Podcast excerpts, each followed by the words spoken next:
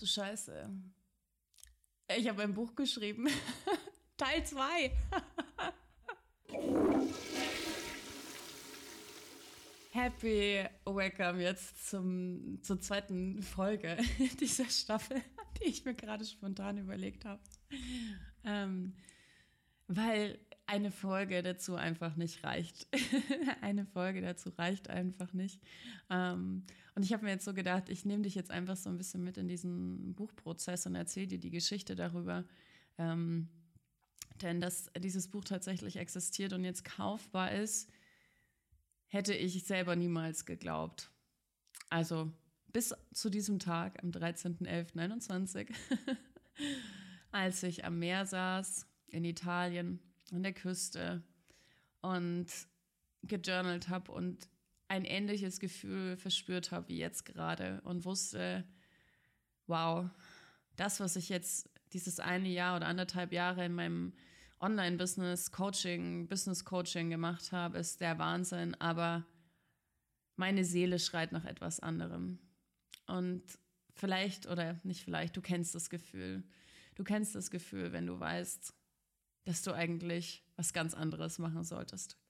Dass du für was ganz anderes hier bist. Und am 13.11. habe ich in dem Journal aufgeschrieben, ich bin Autorin und ich weiß, dass ich endlich ein Buch schreiben muss. Und es ist so geil gewesen, weil ich ungefähr drei, vier Tage vorher mitten in der Nacht aufgewacht bin ähm, damals war ich in der Villa in, in der Nähe von Bari in Italien und bin in der Nacht mit einem Gedanken aufgewacht. Ähm, damals war ich mit dem Mann in Italien und hatte so den Download und habe einfach aufgeschrieben, so krass, vor allen Dingen, was ich über diese Manifestation dieses Mannes gelernt hatte und habe so gemerkt, wow, krass, das ist einfach der Prozess gewesen, das ist einfach ein Buchkapitel. Ich habe von 3 Uhr morgens bis 5 Uhr morgens saß ich am Laptop am Pool, habe einfach nur geschrieben und war vollkommen überwältigt von den Worten, die da aus mir rausgeflossen sind. Ich war sprachlos. Und da war für mich so, okay, cool, es war halt ein Buchdownload und ja, mal gucken, was ich damit mache. Und ein paar Tage später saß ich eben dort alleine am Meer und hatte wieder dieses Calling und diesen Ruf und dieses Gefühl von, fuck man, ja, das ist es, was ich machen will. Ich will schreiben. Und hatte damals die Vorstellung, ähm, in einem Steinhaus in der Provence auf die Lavendelfelder zu schauen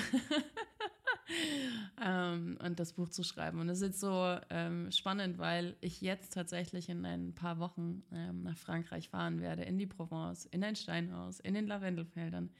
Ähm, und mein Buch aber faktisch von Januar bis März entstanden ist. Da hätten die Lavendelfelder auch gar nicht geblüht.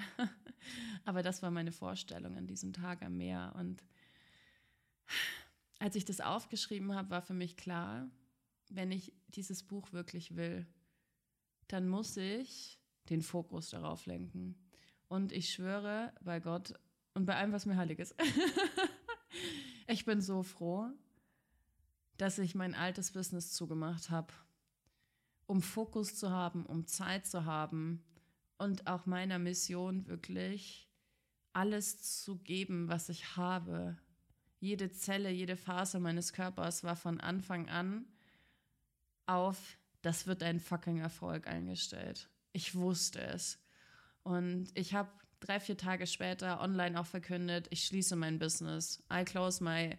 Wir haben über eine Million Euro Umsatz gemacht in einem Jahr mit diesem Business. Okay, das war eine richtig krasse Sache für mich zu sagen, ich mache das Ding dicht. Das war meine Einnahmequelle, das war mein Leben zu dem Zeitpunkt. Das war alles, was ich, das ist so krass auch gewesen, was ich dort erreicht habe, was ich erlebt habe, was ich weitergegeben habe und wer ich geworden bin durch dieses Business. Und ich habe diese Entscheidung getroffen, ohne zu wissen, ob ich einen Verlag finde, wie dieses Buch heißen wird, was da jetzt alles ganz genau reinkommt. Und das war der Punkt, an dem das Universum gemerkt hat, fuck, die Alte meint's echt ernst.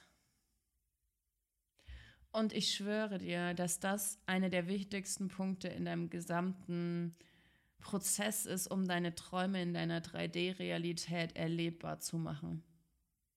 Eine Entscheidung.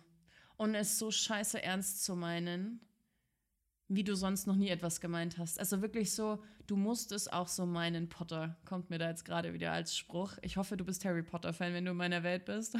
wenn nicht, fang damit an. Da sagt Bellatrix Lestrange im fünften Teil zu ihm, als sie gerade seinen Partner umgebracht hat und er so einen Cruciatus-Fluch bei ihr anwenden will, so ein, der, ja, der quält die Menschen, ja, ähm, dieser Fluch. Und es funktioniert nicht. Und dann sagt sie, ja, du musst es auch so meinen, Potter. Und genau das ist es. Du musst es so meinen. Du wirst es wirklich ernst meinen mit deinem Wunsch und mit deinem Traum. Und ich hatte dieses Gefühl von, fuck, ja, das ist absolut das, was ich machen möchte. Das ist, das ist der Weg. Ich weiß es einfach ganz genau. Und ich weiß, dass du das auch hast. Ich weiß, dass es eine fucking Stimme in deinem System gibt, die sagt, Alte, tu es. Egal, was es jetzt bei dir ist. Vielleicht ist es, vielleicht kommst du noch aus meiner Businesswelt und es ist dein Business. Vielleicht ist es eine Weltreise, vielleicht ist es das Mama-Werden, vielleicht ist es der eine Urlaub alleine als Mama, den du dir jetzt schon seit langem erfüllen willst. Vielleicht ist es ein Auto, vielleicht ist es ein Haus, vielleicht ist es eine Organisation aufzubauen. Doesn't matter. Du musst es so meinen. Okay? Du musst es einfach wirklich so meinen.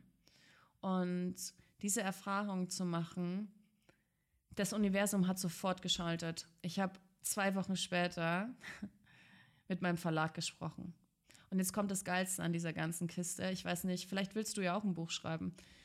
Einen Verlag zu finden, ist schon echt eine spannende Kiste tatsächlich. Ich habe ja schon ein Buch geschrieben, Tinderliebe What the Fuck. Da habe ich über meine 50 Tinder-Dates damals berichtet. Es war so ein Tagebuch mit lustigen Geschichten.